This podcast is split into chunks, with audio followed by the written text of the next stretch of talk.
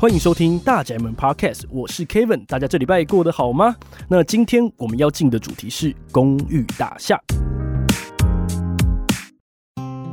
那今天我们提到公寓大厦，就想跟大家分享一些事情，就是，诶，如果我们一般民众，如果目前是住在比较老旧的公寓，是不是会遇到一些状况，像是我们住家周边会有些新大楼啊，或者是社区，他们都会有电梯的存在啊，那像我们这种可能每天要爬楼梯的住户哦，可能多多少少都会觉得啊，如果今天我们的住家有一个电梯的话，是不是可以帮我们的生活去做一些不一样的改善哦？那有关于电梯装设的各项的问题哦，那今天非常开心，我们可以邀请到台中市住宅发展处公寓科的任轩来跟大家分享相关的讯息。任轩你好，Kevin 你好，还有各位收听的观众大家好。那啊，我这边是。台中市政府住宅发展处公益科的洪任轩，那今天很高兴到这边来跟大家做一个分享。谢谢任轩好，那我们第一题，针对于像是电梯这样子的一些升降的设备啊，目前台中市到底有没有什么样相关的补助可以来做申请呢？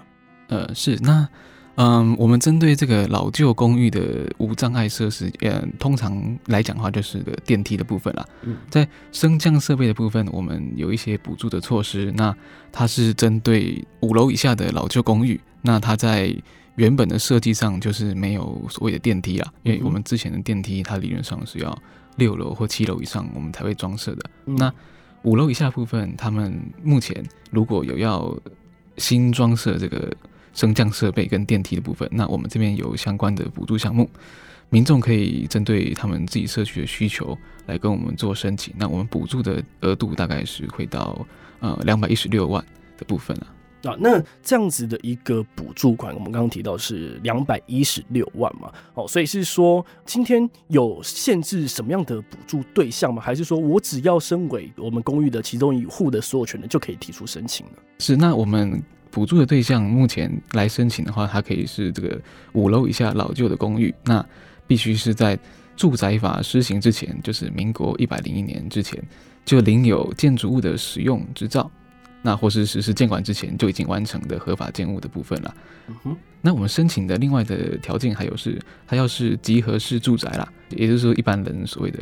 公寓大厦，或者是住商混合的这种情况，但是住的部分。它要达到百分之五十以上的部分。OK，那这样基本上我们可以知道的讯息就是，哎、今天我只要是五层楼以下的老旧公寓，基本上都可以符合就是装设这个升降设备的补助的资格。哎、那这边我就有一个问题想要来问一下我们的任轩，就是说，当然我们都很羡慕其他其他人的家里可能都会有一些电梯可以来去做使用。那我们今天如果老旧公寓想要装设电梯的话，我要怎么样来知道说？我们家到底适不适合来装这样子的一个设备呢？嗯，呃，关于说怎么样评估说自己的，应该说自己住的公寓大厦啦，它到底适不适合来装设，或者说从原本没有然后装新的电梯，嗯，这个做法，那我们市政府在这个部分今年有让民众来提出申请啊，我们市政府这边会委托外面的专业的团队到你们的住家去做一个评估。那去了解到你们的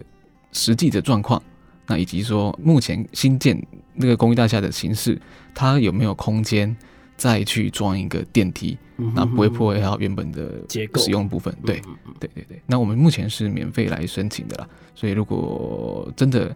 有需求，那也有在考量，那不知道如何去评估，那我们这边可以提供免费的申请的服务。哦，这个很重要，大家有听到吗？这个是免费的评估哦，你不用花任何钱就可以找专业的团队到我们住家这边来评估，说我们现在目前这个基地适不适合来加装电梯。那今天我们住户如果这样的需求的话，我应该是打电话到什么样的单位来去做评估的申请呢？那这个申请的部分就是跟我们台中市政府住宅发展工程处这边来申请了。对，那相关的资料在住宅发展工程处的官网上也都有在上面做一个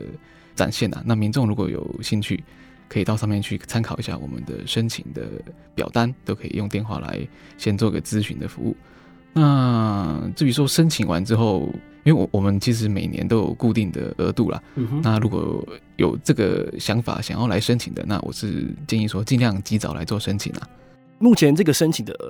期间已经开始了吗？呃，目前都已经开始了。那整个无障碍改善的申请会到八月底了。那至于说可行性评估了，评估部分我们是做到年底了。就算今年没有申请到无障碍改善的这个补助款呢，那我们也可以在明年进行申请，这也没关系。啊，我们可以先进行评估的作业了，把家里的状况先看好。那有需求的话，我们可以做好准备之后再来申请，没关系。啊，所以这个意思就是，虽然说我们目前这个补助是期限是到八月底。但即使我过了这个时间点，我还是可以找住宅处这边来协助我们去做现地的评估。那哎、欸，搞不好我们现地评估是 OK 的，那我们明年还是一样可以来去做这个项目的申请。对，因为我们的补助的话，它其实是跟中央那边的经费有相关了，所以我们会比较早进行这个截止的动作。嗯、那至于说无障碍的评估，这个是住宅处这边自己的作业了，所以我们就是回到年底都可以进行。了解了解，那呃这边也比较好奇的，想来问一下，就是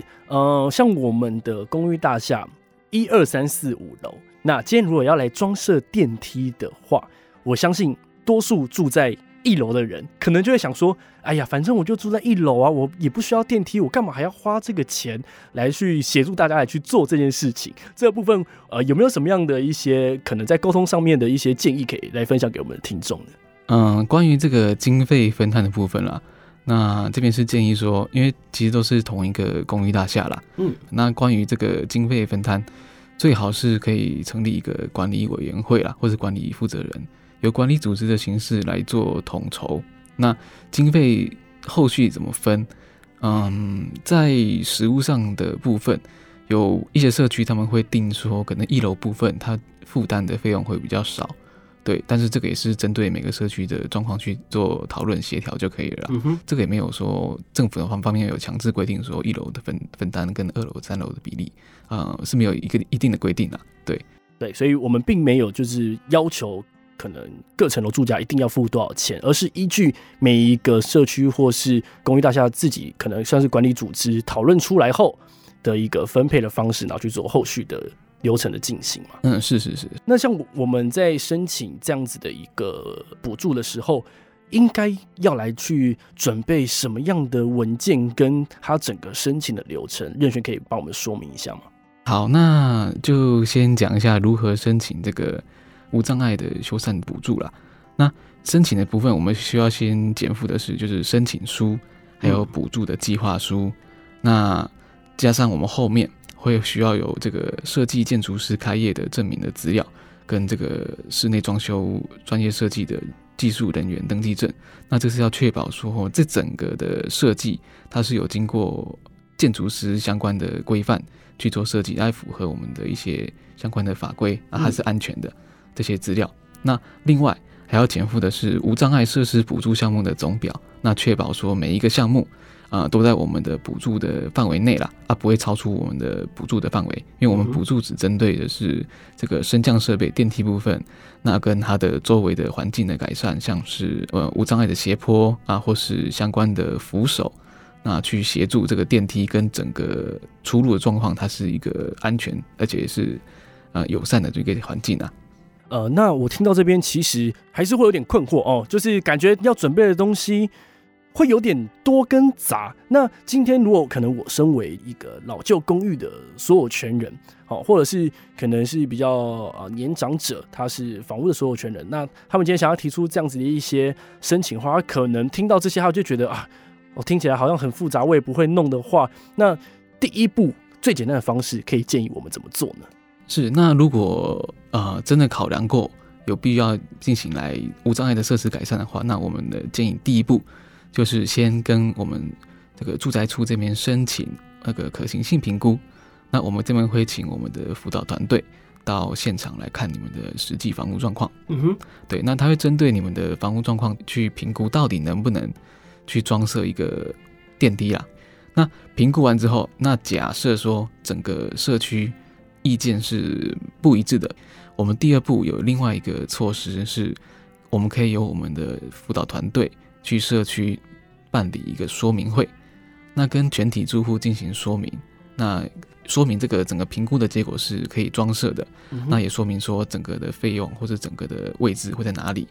大概的情形是怎么样做处理。对，那如果整个社区都有意愿来装设这个电梯之后，我们后面还有一个措施是可以来申请，怎么样去协助你们完成这个整个补助经费的申请作业啦。就是如果你在申请补助的部分不熟悉，我们甚至还有辅导你去申请这个的流程啦。OK，我相信哈，多数的住户或者是屋主哦，对于各项的申请补助可能不是那么懂哦，可能清楚的是目前我们的房价是多少哦，但也没关系。如果我们真的有装设电梯或是无障碍设施这样子的一个需求，我们第一步可以先做的就是，请我们专业的团队来到现场来评估，说到底可不可以做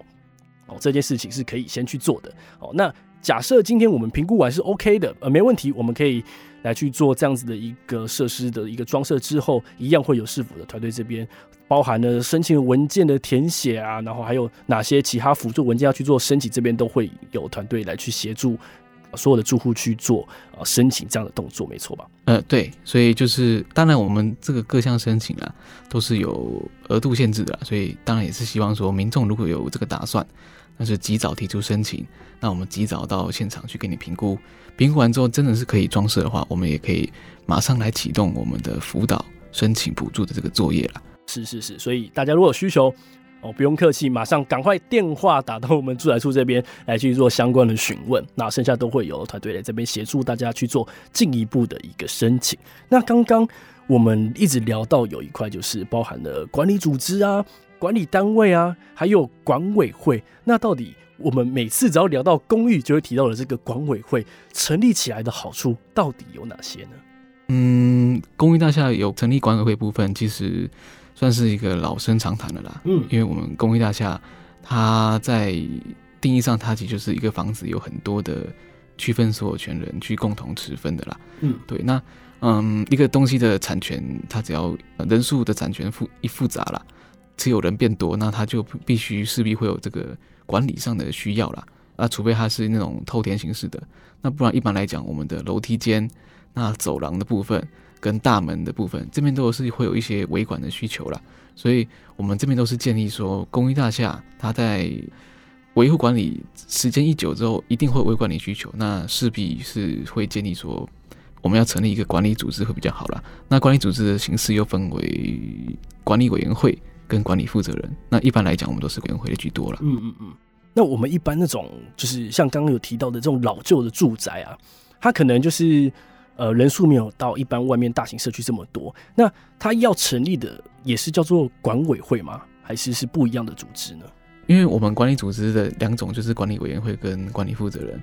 那这边如果是老旧的住宅的部分，要看它的户数啦。户数如果比较少的部分，我们当然也可以用管理负责人形式来负责啦。就是他不用去找到三个人以上来开会。嗯、对，那人数少，他其实一个人就可以包办大部分的事情的啦。啊，要决定要做决策，也不会说必须要经过会议冗长的会议才办法做做出正确的决策来。嗯、一个人他可能就是可以考量到他实际的全部状况啊去做决定。那当然，我们社区的假设量体比较大。他就比较有需要是用管理委员会形式去开会做讨论了，因为量体大，每个人意见也必然就不相同啊。那各个立场的代表出来一起做讨论之后，比较可以比较客观的代表整个社区去做决议了。是，那当我知道说目前我们所居住的这样子的一个公寓里面，并没有这样子的一个管理人或是管理组织的存在。可能我有意愿，我想要来担任这样子一个角色，或者是我想要去寻求一些帮助，来去成立这样子的一个组织的话，我应该要向什么样的单位去提出我的需求呢？是，那这个部分的话，一样是跟我们这个住宅发展工程处这边提出申请的。我们这边每年都有在做这个辅导成立管理组织的这个作业啦。那当然，啊、我们优先的对象也是比较属于老旧的公寓大厦啦，因为我们的公寓大厦只要呃。建筑物在盖完之后，时间过越久，它一定就有越来越多东西会坏掉了，嗯、像是嗯水塔或者顶楼漏水，那或是电梯的故障要修缮，或者化粪池这些清淤的动作。最近可能比较热门的可能是这个电动车的这个电动装加装的问题了。对，那这些有公共事务要执行的时候，它就会比较有成立管理委员会的需求了。所以我们目前是优先来辅导这些。老旧的公寓大厦进行成立管理委员会动作了。OK，好，其实我们这一集也聊了，就提到很多，包含了管委会啊，然后管理负责人啊，包含了新社区，然后还有我们的老旧的公寓要来提出这样子电梯装设的一个申请。但我在访谈的过程，我刚突然想到了一件事情，也想来问一下我们的任选，就是你刚有提到透天的这个形式，如果今天我们的住家它是一个透天形式，然后有四层楼的话。我们原本没有装设电梯，现在有这个需求想要来装的话，也可以让来提出申请的补助吗？不行，透天就没办法。对，我们补的是公寓大厦啦。嗯、对，那呃，我刚刚说的透天形式其实是不是指单纯透天，而是指那种它其实算是公寓大厦，只是它是。长得像透天，那它是一个，比如说它有一个共用的一个中庭花园，嗯哼，对，那它是环绕在一起的透天形式，它看起来像透天的，但事实上在我们的建筑法规上来讲，它是属于公寓大厦，对对对对。那这样的形态就可以来提出申请。可是如果只是我自己盖的这种四层楼的。透天的建筑的话，就没办法来做。对，它就不符合我们的这个，就不是在那个对象里面。对，我原本想说，哎、欸，如果今天我我自己也是弄了一个透天起来啊，原本就是早年啊，没有想到可以坐电梯这样的一一件事情。那现在有这个补助，是不是可以拿来利用？我、哦、抱歉，是不行的吗？对，因为透天机进去就你家了啦。它其实电梯的需求算是后面个人在嗯比较。轻松的部分而已啦，对啊，你要装可能还是可以装，只要依照法规的规定去安装就 OK。但目前我们没有相关的补助可以来协助，这样。OK，我觉得啊、呃，这是蛮重要的一个议题，因为。呃，其实我觉得，随着连台湾的人口已经慢慢的高龄化了，那老房子越多，老人也越多，所以对于电梯这样子的一个需求，我觉得是相对提高的，甚至是像即使年轻人，像之前我是住在家里，我们家也是老旧公寓，就是四层楼而已，那我们是住二楼嘛，那我们有了小朋友之后，就一定会有那个婴儿车，所以包含那个婴儿车要上下楼梯，都会觉得哇，今天如果住家有一台电梯的话。那就太方便，那还有包含就是可能以前爷爷奶奶他们哎比较年轻、比较健康的时候，上下楼梯是绝对没问题哦。但随着他们年纪越来越大了，有时候可能爬个楼梯都会非常非常吃力。那这时候是不是家里如果有一个电梯，是不是可以让整个生活更的更便利，那变得更美好一些哦？所以啊，我觉得各位听众可以我们回家看看。那也可以询问一下家人是不是有这样子装设电梯的意愿，那能不能装？我们可以先不用想那么多，我们有这样的需求，我们就找住宅处来帮我们去做进一步的现场的评估。既然目前我们有这样子的补助金额，然后大家可以来积极来去做申请哦。而且我们是每一年都会有一个额度，如果申请满的话，你可能就要等到明年度喽。好，所以这部分可以请大家稍微注意一下。那今天我们所提到的一些相关的一些申请的程序，或是啊、网站的部分，我们都会放在单集的资讯栏里面，然后让大家可以直接来点击去做一个搜寻的动作。那如果你不想搜寻那么多，你想要直接当面的问清楚的话，也可以直接打电话到我们的住宅处这边来寻找相关的同仁来去做进一步的询问。OK，那到节目的最后，也想要来问问我们的任轩，在好宅大深宫里面，你有没有什么样想说的话，要对什么样的人说呢？顺便聊一下另外的业务好了。对，没问题。对，那嗯，因为我们呃最近几年啊，公寓大厦的安全。越来越受重视了，嗯，像从这个高雄的城中城大火开始，那台中也陆续有发生新中街的火灾的事件啊，嗯，对，所以，嗯，政府在针对公寓大厦的环境的安全部分，我们是有在逐渐的加强这宣导作业啦，所以我们在今年、明年跟后年，大概会一直持续到一百一十四年呐，我们都会针对这个比较。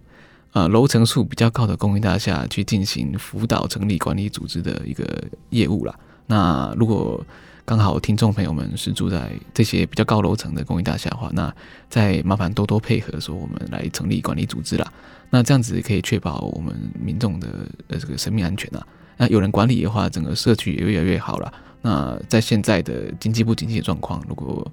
要如何提高自己手边的这些现有的资产的话，改善公寓大家环境，我相信在房价上面可能也是会有不少的一些增长啦，那、也算是不无小补啦。是是是，所以不管是居家的安全啊，或是一些社区的一些大小事，我都还是需要我们住户自己来一起好好的维持跟维护。那市府这边有能力也会协助大家一起来完成我们社区安全上面的一些呃建制跟其他相关的一些协助。那一定要大家以身作则哦。所以呃，其实之前聊到公益大厦这一块的时候，我都会回去再反思一下。虽然说像以前。可能在政府还没有宣导的那么透彻之前，可能大家都是还是习惯，比如说会把一些什么鞋子啊、脚踏车啊，然后自己家里的东西就放在我们自家的门口上面。那其实陆陆续续以来啊，随着其实新闻越看越多，就是火灾的事件发生，还有公共安全的一些问题，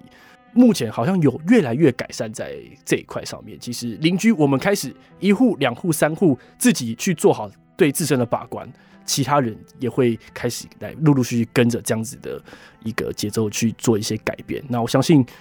我们不要等到真的事情发生了才来后悔，说，哎，当初怎么没有这样去做？这样，所以这边也可以提醒一下大家，就是我们社区的安全哦，我们要从自身开始做起。那有任何需要协助的地方哦，都可以找我们住宅处这边。有任何的问题哦，都可以来向他们去做询问。那今天我们的节目。差不多就到这里，还没有追踪我们大宅门的听众朋友，哦，喜欢我们节目可以给我们五星的好评加分享，也可以到我们 Facebook 粉丝专业台中共好社宅，共同好好生活在一起，那上面都会有一些讯息分享给大家。那今天非常开心可以邀请到我们公寓科的任轩来跟大家分享补助相关的大小事，那我们就下一集见喽，拜拜，拜拜。